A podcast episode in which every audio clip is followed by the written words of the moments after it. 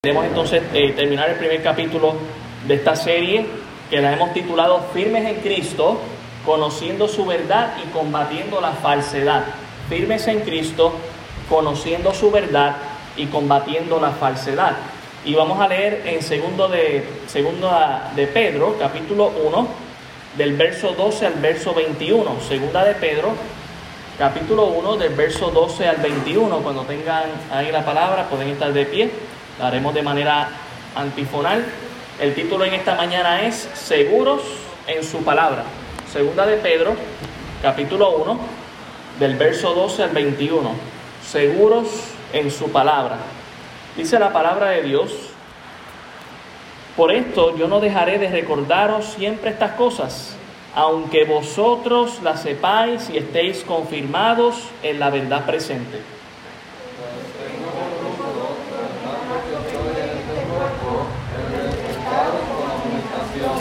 Sabiendo que en breve debo abandonar el cuerpo como nuestro Señor Jesucristo me ha declarado.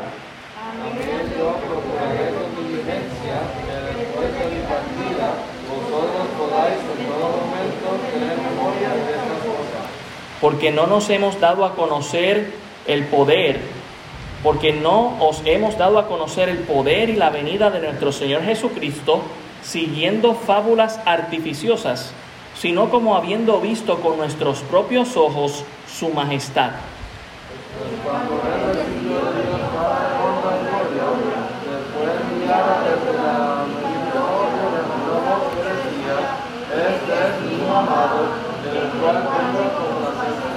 Y nosotros oímos esa voz enviada del cielo cuando estábamos en el eh, cuando estábamos con él en el monte santo. Tenemos también la palabra profética más segura, a la cual hacéis bien en estar atentos como una antorcha que alumbra el lugar oscuro, hasta que el día establezca y el lucero de la mañana salga en vuestros corazones. Entendiendo primero esto, que ninguna profecía de la Escritura es de interpretación privada, porque nunca la profecía fue traída por voluntad humana, sino que los santos hombres de Dios hablaron siendo inspirados por el Espíritu Santo. Señor, gracias te damos en este día. Te pedimos perdón si en algo te hemos ofendido. Señor, lávanos con la sangre de Cristo en esta mañana, Señor, para estar presentes en tu presencia y te damos las gracias por esta pareja a quien les acabamos de reconocer, a Diana y a Juan. Gracias por su testimonio, por sus vidas, Señor. Sigue usándoles grandemente y que sigan siendo de ejemplo a nuestra congregación. Y te pedimos, Señor, en esta mañana, te lo rogamos, que tú nos hables a través de tu palabra, que podamos salir de esta congregación a seguros en tu palabra en esta mañana, Señor, por lo que tú afirmas ante tanta confusión, ante tanta falsedad. Te lo pedimos en el nombre de Jesús. Amén. Amén. Pueden tomar asiento, hermanos. Re recordemos el tema de esta serie que, que he traído, ¿verdad? Eh, firmes en Cristo, conociendo su verdad y combatiendo la falsedad. Ha sido, ¿verdad?, el, el tema principal en esta mañana, seguros en su palabra. El primer capítulo, el apóstol Pedro lo ha hecho desde la manera positiva, al conocer a Dios, al crecer en la fe, y recordar sus palabras en todo momento. Hasta este punto es que hemos llegado, teniendo en cuenta que Pedro nos dará detalle en el capítulo 2 de por qué tenemos que conocer, crecer, recordar y en esta mañana estar seguros en la palabra de Dios. Y esa razón es porque por los falsos maestros y por sus falsas enseñanzas. Y en el capítulo 13 nos va a decir que es porque había una falsa enseñanza que se estaba colando en, dentro de la iglesia, donde estos falsos maestros estaban esparciendo como verdad en aquellos días que la venida del Señor Jesucristo no se iba a dar. Cuando hablamos de venida del Señor Jesucristo o su segunda venida, debemos entenderlo por dos fases. La fase del arrebatamiento, que también acostumbramos a llamarle como la venida, pero más que nada su segunda venida es cuando toque aquí tierra, ¿verdad? Cuando venga en la guerra del Armagedón y toque tierra para reinar por mil años y luego por la eternidad. A, todo eso es lo que nos referimos con la venida. Y el apóstol Pedro está combatiendo a, esta falsedad. Aún se le ha acusado a él y a los apóstoles de que han creado toda esta eh, doctrina o enseñanza de una manera artificiosa, que ellos se lo inventaron, era una acusación que le estaban haciendo al apóstol Pedro y a los apóstoles. Y el apóstol Pedro, viendo esas acusaciones que les estaba haciendo, no, no quería dejar de responder específicamente a la iglesia para que estuviera firme aún en medio de la persecución y del sufrimiento que estaban pasando, que vimos en, la primera carta. En el contexto bíblico, hermanos, podemos estar seguros de la palabra de Dios, porque Dios es fiel y Dios es verdadero. En Números el capítulo 23, voy a leer algunos versos de la Escritura, luego vuelvo allá a segunda de Pedro. En Números 23, versículo 19, la palabra del Señor me dice, Dios no es hombre para que mienta, ni hijo de hombre para que se arrepienta.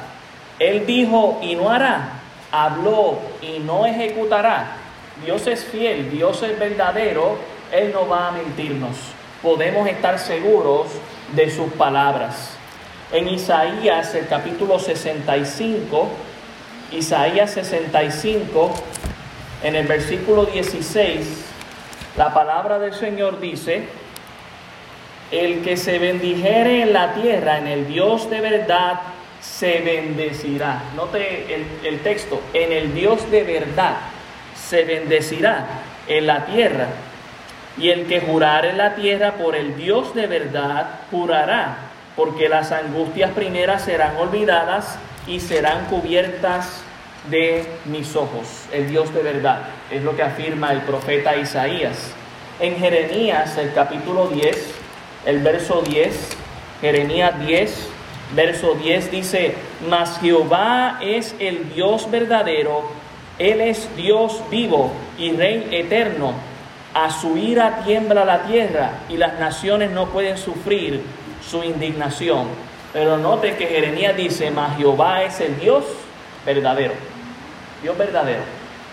También en Juan capítulo 3, versículo 33, hemos visto ¿verdad? algunos textos del antiguo, vamos al nuevo.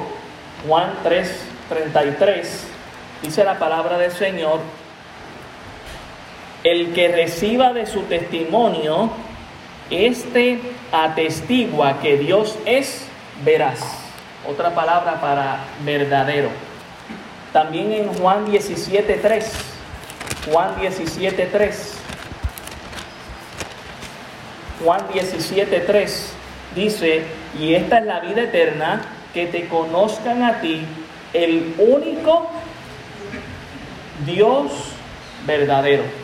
Note que es el único no todos los caminos conducen al cielo. Jesús mismo dijo, yo soy la verdad, el camino y la vida. Nadie viene al Padre sino por mí, Juan 14, 6. También en Primera de Juan, el capítulo 5, el verso 20. Primera de Juan, capítulo 5, el verso 20.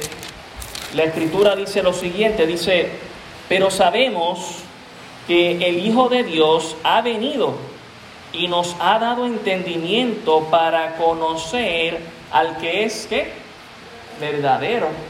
Y estamos en el verdadero, en su Hijo Jesucristo. Este es el verdadero Dios y la vida eterna. Noten cómo el apóstol Juan hace el énfasis en este verso diciéndonos que Jesús es el verdadero Dios. Para aquellos ¿verdad? que niegan que Jesús es Dios.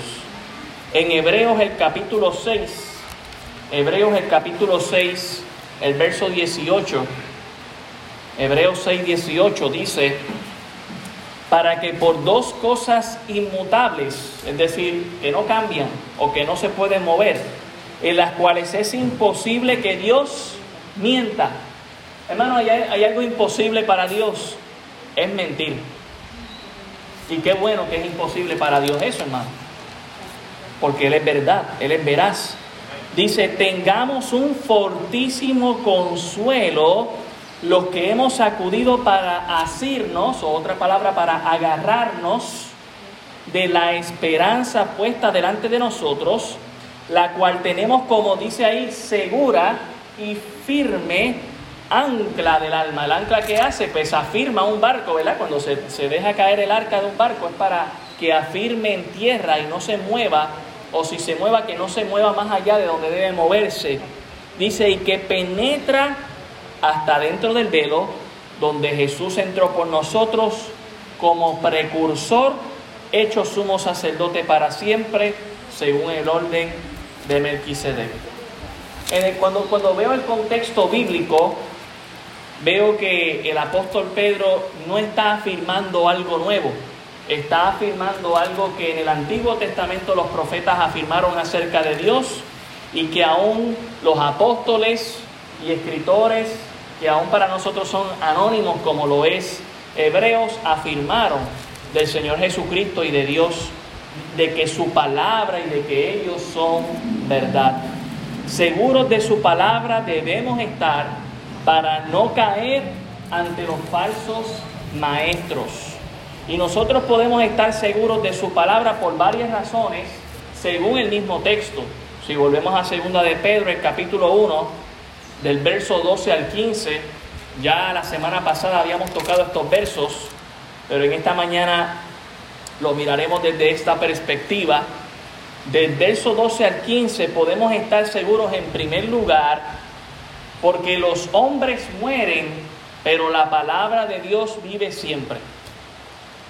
Es decir, el ser humano viene y va, pero Dios y su palabra permanece para siempre. Como dice Mateo 30, 24 al 35, nos dice que el cielo y la tierra pasarán, mas su palabra no, su, no pasará. Sus palabras no pasarán. ¿Por qué? Porque su palabra es eterna, porque Él es eterno, porque Él es verdad. Ah, y, me pregunto yo en esta mañana, ¿acaso sus palabras han pasado? No, ¿verdad? Y es porque están, eh, tenemos que preguntarnos si la palabra de Dios no ha pasado, a pesar de que muchos han venido amenazando de que van a quitar la Biblia, de que la van a quemar, de que la van a desaparecer, de que el cristianismo va a durar poco tiempo, a pesar de esos ataques y que hoy todavía en el 2020, en medio de una pandemia donde muchas cosas quizás ya no, ya no van a volver a ser iguales, pero que su iglesia ha permanecido igual y que su palabra ha permanecido igual, ¿por qué todavía estamos tan inseguros de su palabra?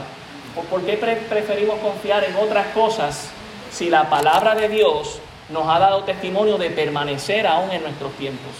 Puedo confiar en la palabra de Dios, es segura, es el ancla que me ayuda a estar firme en el Señor. en el pasaje aquí de 2 de Pedro 1 a 12 dice, por esto yo no dejaré de recordaros siempre estas cosas, aunque vosotros las sepáis y estéis confirmados en la verdad presente. Pues tengo por justo en tanto que estoy en, en este cuerpo, el despertaros con amonestación, sabiendo que en breve debo abandonar el cuerpo, como nuestro Señor Jesucristo me ha declarado.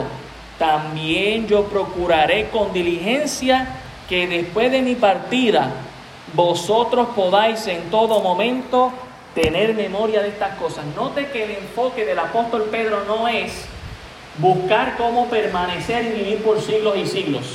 El enfoque del apóstol Pedro es yo quiero que ustedes puedan recordar la palabra de Dios, la que no se va a ir, la que va a permanecer, que ustedes puedan recordar la palabra de Dios. Fíjense, yo, yo me voy pronto con Cristo, ya Cristo me lo ha declarado, pero que aun cuando yo me vaya, ustedes recuerden la palabra de Dios. ¿Por qué? Porque la palabra de Dios es viva y yo puedo estar seguro en ella, a pesar de que, como decía el, el hermano Juan, pastores han venido y se han ido de esta congregación, pero su palabra ha permanecido. La palabra de Dios ha permanecido. El ser humano viene y se va. Algunos han jurado que desaparecería la Biblia. Algunos han tratado de quemar millones de Biblias. Pero la palabra de Dios sigue. La palabra de Dios es segura. Y, pero, ¿verdad? Hemos visto cómo ellos han pasado. Y la palabra de Dios sigue. En Hebreos 4:12 nos recuerda el texto lo siguiente. Hebreos 4:12 nos dice, porque la palabra de Dios es viva y eficaz.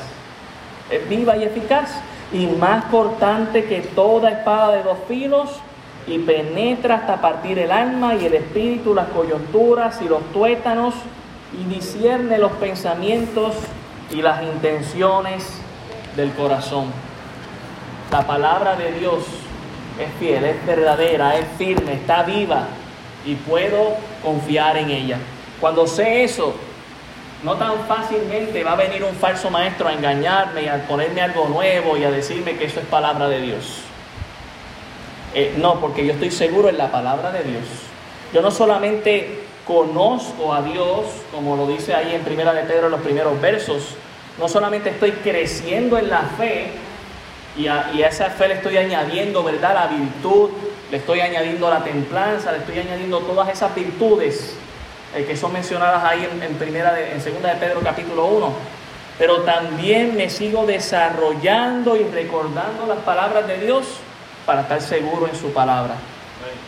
En segundo lugar, podemos estar seguros de su palabra porque las experiencias se desvanecen, pero la palabra de Dios permanece. Y, si volvemos allá al texto, el apóstol Pedro va a compartirles a la iglesia una experiencia que él tuvo junto con otros apóstoles. Allá en segunda de Pedro 1.16, él nos va a hablar de esa experiencia.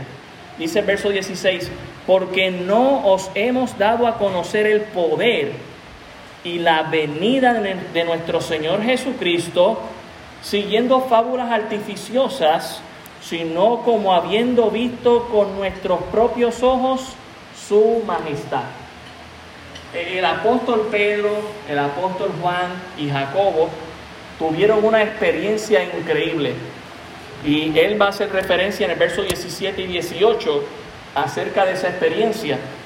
Pero quiero que noten en el verso 16 lo que Pedro está diciendo. Él está diciendo, que Él les había dado a conocer a esta iglesia el poder y la venida del Señor Jesucristo.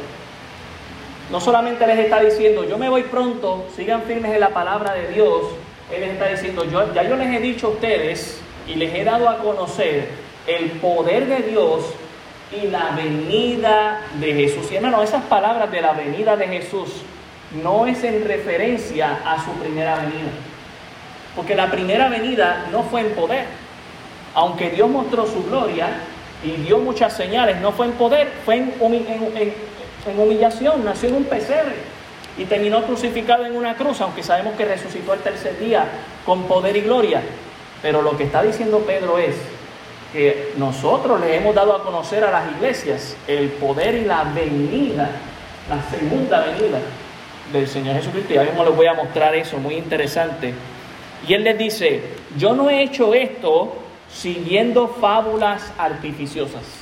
Una fábula artificiosa en aquellos tiempos implicaba como una conspiración, es decir, dos o tres personas se reunían a escribir algo para engañar a muchos. Y esto implicaba con la búsqueda de dinero o de ganancia detrás de eso. Y él está diciendo, nosotros no estamos escribiendo algo para sacar ventaja o para sacarle dinero a la gente. Esto es algo que se ha profetizado, no es algo que me lo invento hoy para crearlo mañana. O sea, Isaías no tuvo una conspiración 700 años antes de Cristo para decir dónde iba a, nacer y cómo iba a nacer. O Miqueas que dijo que iba a nacer en Belén. No, no se conspiraron fueron profecías, porque es palabra de Dios, porque es la verdad de Dios. Por eso podemos estar seguros de su palabra. Dice aquí en el verso 16, sino como habiendo visto con nuestros propios ojos su majestad. Ellos no solamente vieron a Jesús, que es Dios encarnado, pero ahora en el verso 17 y 18 nos va a decir que ellos vieron la presencia de Dios mismo vieron a ese Jesús transfigurado en gloria. Y la palabra majestad, que viene del griego megaleprepes, que lo que significa es lo grande que es Dios. Es otra palabra que a veces los judíos no querían decir ni la palabra Dios, pues decían majestad, algo que es grande, alguien que es grande en este caso, y es refiriéndose a Dios. Dice en el verso 17, pues cuando él recibió de Dios Padre honra y gloria, le fue enviada desde la magnífica gloria una voz que decía, este es mi Hijo amado, en el cual tengo complacencia. Y note el testimonio de Pedro, dice, y nosotros oímos esta voz enviada del cielo cuando estábamos con él en el monte santo. Nosotros escuchamos esa voz, damos testimonio, dice Pedro, junto con los apóstoles, de que escuchamos esa voz. Y sabe que no era la primera vez que Pedro y los apóstoles escucharon esas palabras de Dios, porque en el bautismo allá en Mateo el capítulo 3 dice que se abrió el cielo y también Dios habló desde los cielos diciendo, este es mi hijo amado en el cual tengo complacencia. Y también Jesucristo mismo, cuando abrió el libro de Isaías, leyéndolo en la sinagoga, dijo, el Espíritu de Dios está sobre mí. En otras palabras, yo soy Dios. Pero esta es la tercera vez y está registrado, si me acompañan en Lucas, en, Mateo, capítulo 17. Bueno, es que también está en Marcos 9 y en Lucas 9. Pero vamos a Marcos, perdón, a Mateo, Mateo 17, para que veamos esa tercera vez que es de la que da testimonio el apóstol Pedro, de esta experiencia que ellos vivieron. Mateo 17. Eh,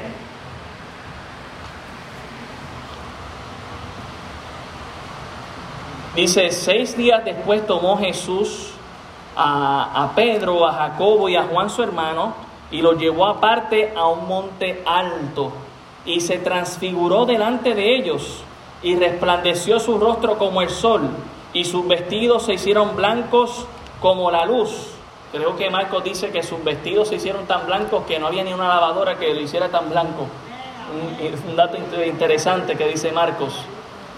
Pero si me acompañan un momentito, unos versos antes, en el capítulo 16, el verso 28, Jesús les dice a los apóstoles, de cierto digo que hay algunos de, de los que están aquí que no gustarán la muerte hasta que hayan visto al Hijo del Hombre viniendo en su reino. Hermano, los apóstoles no llegaron a ver eso. Pero ¿acaso Jesús mintió? No, él les dice, ustedes no van a gustar la muerte hasta que esto vaya a pasar. Y ahora, siete días después, se lo está demostrando. Mire ahí en el versículo, en el capítulo 17, el versículo 3 dice, y he aquí se les aparecieron Moisés y Elías hablando con él. Entonces Pedro dijo a Jesús, Señor, bueno es para nosotros que estemos aquí. Si quieres, hagamos aquí tres enramadas, una para ti, otra para Moisés y otra para Elías. ¿Sabe cómo se vio Pedro cuando vio proyectado lo que va a ser el reino de Dios en su venida? Se quería quedar ahí. ¿Y quién no, quiere, y quién, y quién no se quisiera quedar ahí, hermano? ¿Quién no se quisiera quedar en la presencia de Dios? Porque la presencia de Dios es el cielo mismo. Eh, la presencia de Dios es el templo. La presencia de Dios es, el sol que va a iluminar todo en esos cielos nuevos y tierra nueva. Todo el mundo quisiera estar en la presencia de Dios. Hay algo muy interesante de este pasaje cuando pensamos en la palabra de Dios. Porque aquí se ubica a Moisés y a Elías. Moisés en representación de la ley, Elías en representación de los profetas. Entre Moisés y Elías también tenemos los libros históricos. Y cuando pensamos en el apóstol Pedro y el apóstol Juan, que escribieron la mitad, podríamos decir, de lo que es el Nuevo Testamento en representación de los apóstoles. Es decir, tenemos aquí la Biblia, entre estos cuatro varones, representando la palabra de Dios, pero la aparición máxima de la palabra de Dios es Jesucristo. Cuando está transfigurando y mostrando su gloria. Dice el verso 5, mientras él aún hablaba, una nube de luz los cubrió. Y aquí una voz de, la nube que decía, este es mi Hijo amado en quien tengo complacencia. Otros, otras versiones dicen, este es mi Hijo amado, mi misma esencia. Es decir, este, este soy yo, soy yo encarnado. Háganle caso, dice aquí, a Él hoy, a Él hoy. Hermano, cuando usted quiere sentirse seguro, escuche palabra de Dios. A Él oír. A Él hay que escucharle para sentirnos seguros. Dice el verso 6, al oír esto los discípulos se postraron sobre sus rostros y tuvieron gran temor. Entonces Jesús se acercó y tuvieron gran temor. Perdón. Entonces Jesús se acercó y los tocó y dijo, levantaos y no temáis. Y alzando ellos los ojos, a nadie vieron sino a Jesús. Y es muy interesante porque desapareció Moisés, desapareció Elías, pero Jesús permanece. Es una enseñanza increíble. Hombres vienen y van, tremendos líderes de Dios. Estamos por un tiempo, luego nos vamos, pero Jesús sigue siendo el mismo ayer, hoy y siempre. A Él es quien le debemos nuestra fidelidad, a Él es quien le debemos nuestro amor. Hermano, las experiencias cristianas son hermosas. Creo en las experiencias cristianas, son muy bonitas y, ojalá cada uno de nosotros podamos vivir ah, experiencias cristianas. Creo que estas experiencias nos van a dar ánimo y nos van a dar aliento para, para nuestro caminar como creyentes. Pero no son una roca firme como lo es la palabra de Dios. No, no podemos vivir la vida cristiana simplemente por el hecho de buscar experiencias. No podemos hacer eso. Dios nos permita, sí, en la búsqueda de Dios, vivir esas experiencias, pero no son las rocas firmes de la palabra de Dios. Eh, eh, yo necesito de su palabra.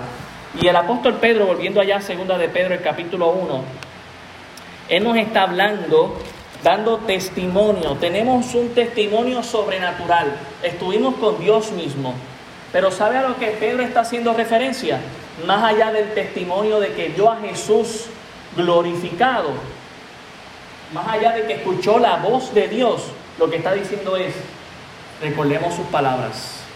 Él dice, sus palabras, eh, eh, él estaba recordando, este es mi Hijo amado en el cual tengo complacencia. Recordemos las palabras de Dios, es lo que nos va a dar firmeza.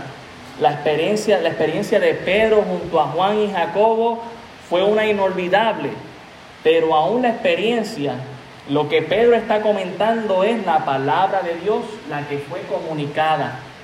Ese es el énfasis que él da en la experiencia que tuvo. En otras palabras, Pedro dice, yo también he tenido experiencias como los falsos maestros dicen tenerlas.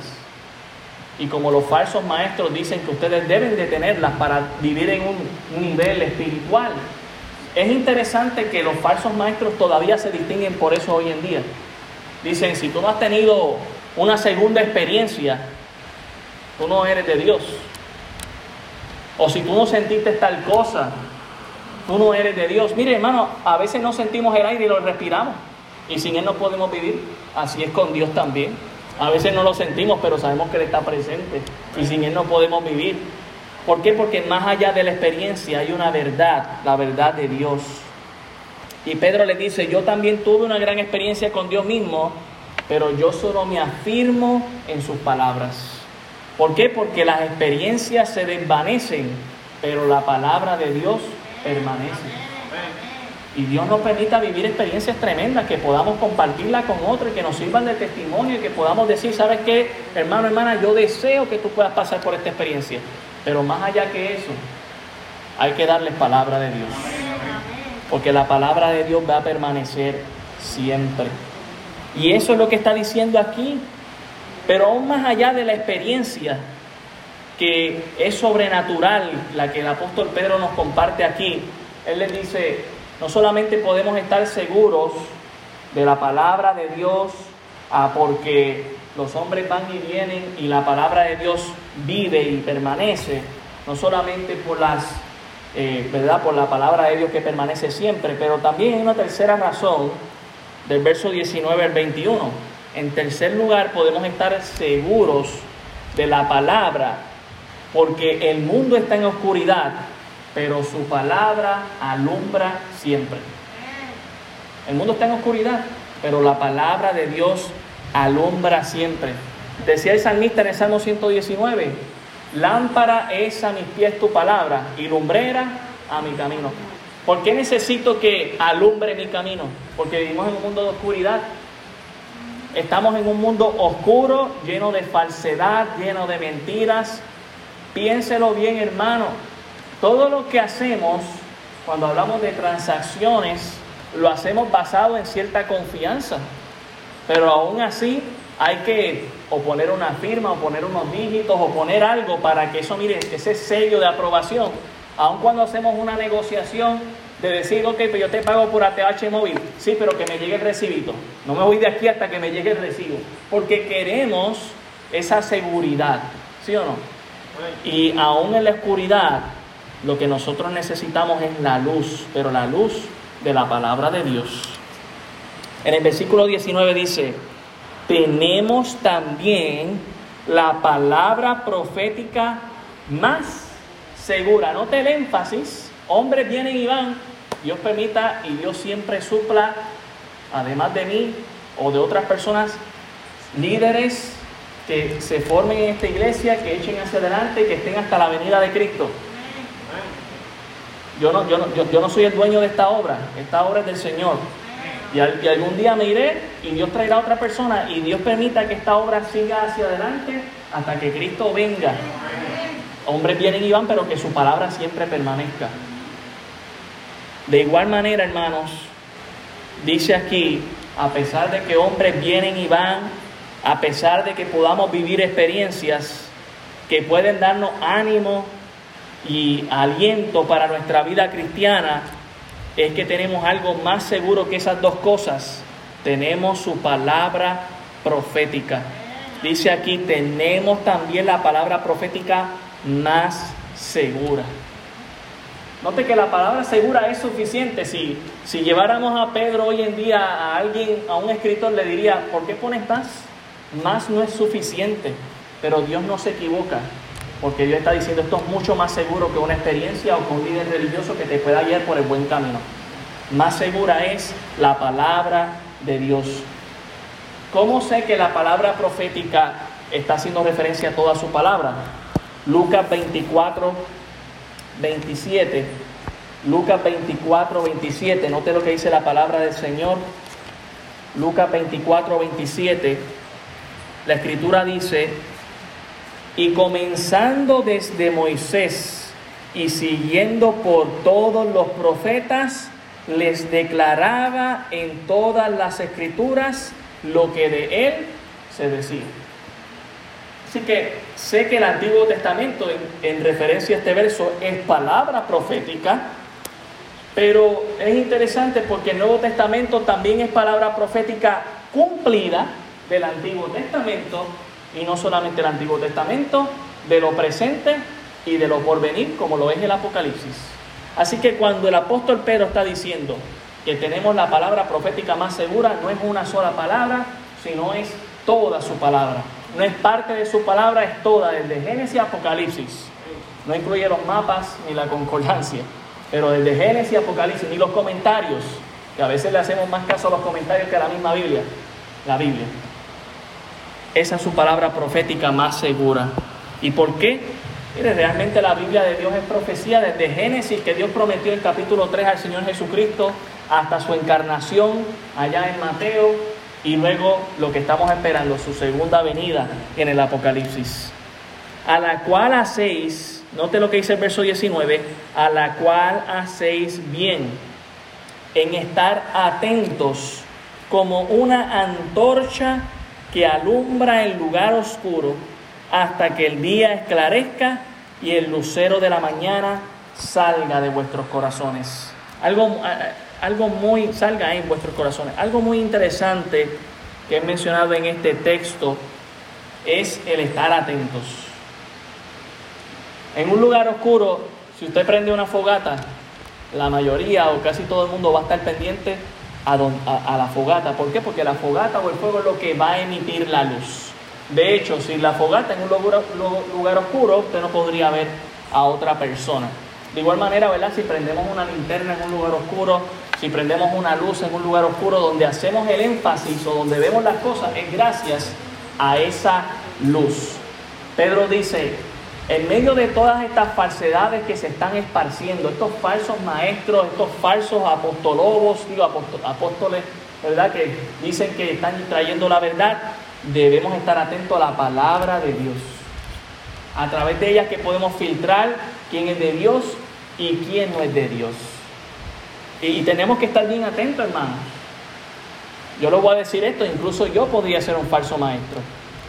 ¿Cómo usted lo sabe? Y si mi plan ha estado aquí por estar cinco años, engañarles y luego en el sexto año hacer algo diferente. ¿Cómo usted va a estar? Quería despertarles, ¿verdad? Hay que estar, hay que estar listo. A, a, través de la palabra tengo que filtrar y decir, no, no, eso que usted está diciendo está mal. Eso no es bíblico. Tenemos que estar listos, hermano. Y el capítulo 2 va a ser más revelador en cuanto a eso se refiere. Pero debemos estar atentos a la palabra de Dios. Note el lugar oscura, el lugar oscuro hasta que el día esclarezca. ¿Cuándo va a esclarecer el día? Cuando Cristo venga, cuando su verdad esté aquí en la tierra por completo.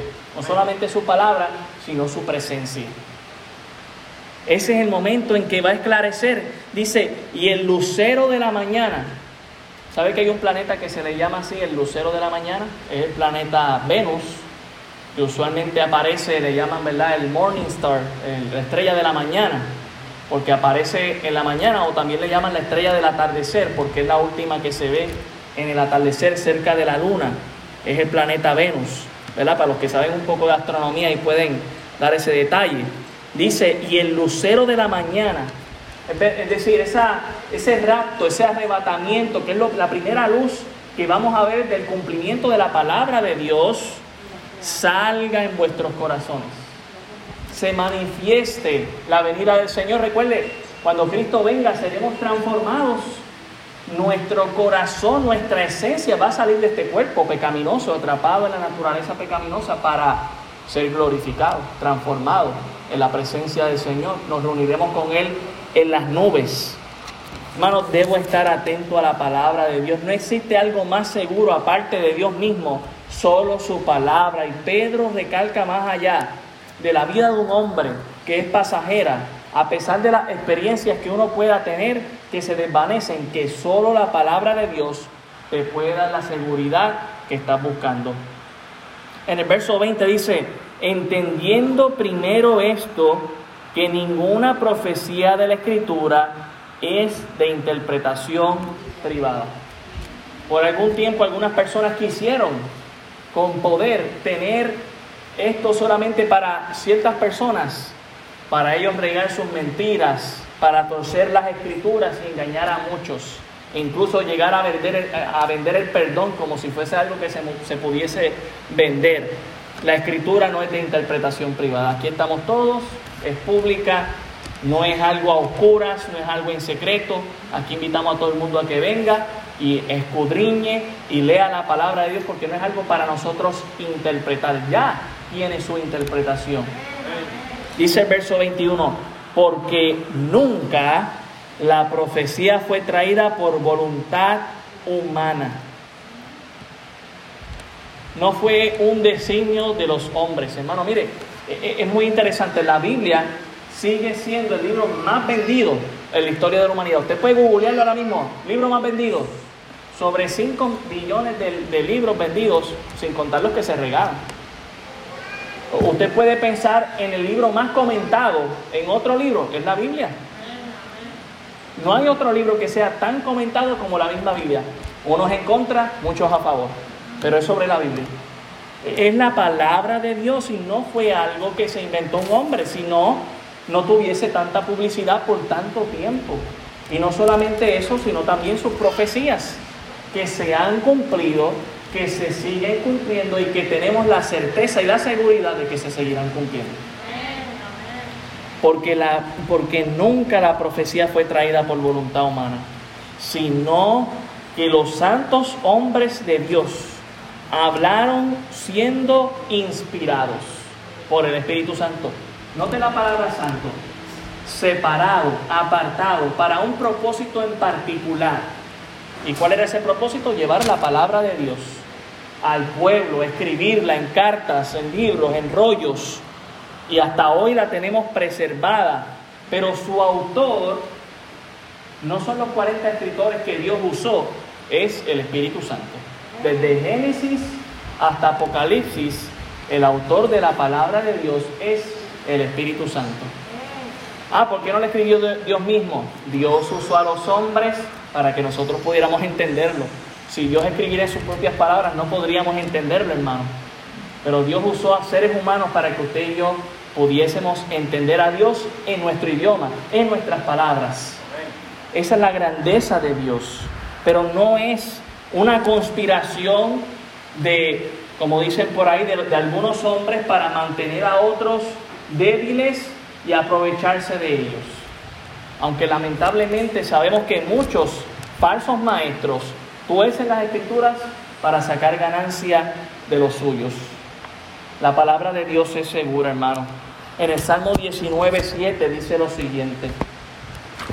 Salmo 19, el capítulo, el capítulo 19, versículo 7 dice que la ley de Jehová es perfecta, que convierte el alma. El testimonio de Jehová es que es fiel, que hace sabio al sencillo. Puedo confiar en Dios porque Dios es fiel. Dios no ha fallado. Fallamos nosotros. Sus misericordias están ahí. Salmo 93, 5 me dice, tus testimonios son muy firmes. La santidad conviene a tu casa, oh Jehová, por los siglos y para siempre. Note que el testimonio firme de Dios no es por un tiempo, dice que es por la eternidad. Puedo confiar en la palabra de Dios. Salmo 111, el versículo 7. Salmo 111, el versículo 7. Dice, las obras de sus manos son verdad y juicio. Fieles son algunos mandamientos. Eso es lo que dice. No dice, fieles son todos sus mandamientos afirmados por cuánto tiempo? Eternamente y para siempre, hechos en verdad y en rectitud. Isaías 55.3, ya estamos terminando. Isaías 55.3 dice la escritura, inclinad vuestro oído y venid a mí, oíd y vivirá vuestra alma, y haré con vosotros pacto eterno. Note, las misericordias firmes a quién? A David. El pueblo de Israel existe porque Dios le prometió a Abraham que iba a existir, porque Dios le prometió a David que iba a existir y existe. Algunos pensaban que lograron para los, para los años 60 desaparecer el pueblo de Israel. Hoy está, mire, casi como primera potencia, está ahí al lado pegado a Estados Unidos. Están convirtiendo desiertos en lugares productivos. La gente que había huido a, otras naciones, segunda y tercera generación, están volviendo al pueblo de Israel. Y sabemos que Cristo viene pronto. Pero eh, vemos que el Señor está siendo misericordioso y dice que estas misericordias son firmes. Y son muchas. Hechos 13, 14. Hechos 13, 14 dice lo siguiente. Hechos capítulo 13, versículo 14, perdón, versículo 34. Hechos 13, 34 dice, y en cuanto a que le levantó de los muertos para nunca más volver a corrupción, lo dijo así, os daré las misericordias fieles de David. Por eso dice también en otro salmo, no permitirás que tu santo vea corrupción, porque a la verdad David, habiendo servido a su propia generación, según la voluntad de Dios, durmió, y durmió y fue reunido con sus padres y vio corrupción. Mas aquel a quien Dios levantó no vio corrupción. ¿Y sabe de quién está hablando? Del Señor Jesucristo. Hermano, hay un templo vacío perdón, hay, una tumba vacía. Es la tumba de nuestro Señor Jesucristo. Todas las demás tumbas están llenas, pero la tumba del Señor está vacía. ¿Por qué?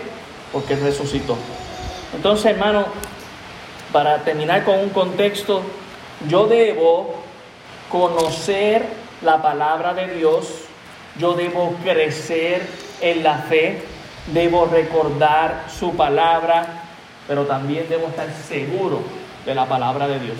¿Por qué? Porque falsos maestros, falsos apóstoles, falsos profetas van a seguir llegando y van a seguir trayendo sus mentiras.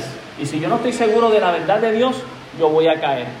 Pero si yo estoy seguro, firme, anclado en la verdad de Dios, la palabra de Dios me dice que no voy a caer nunca.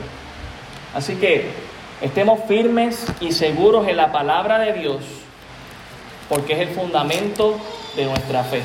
Oremos.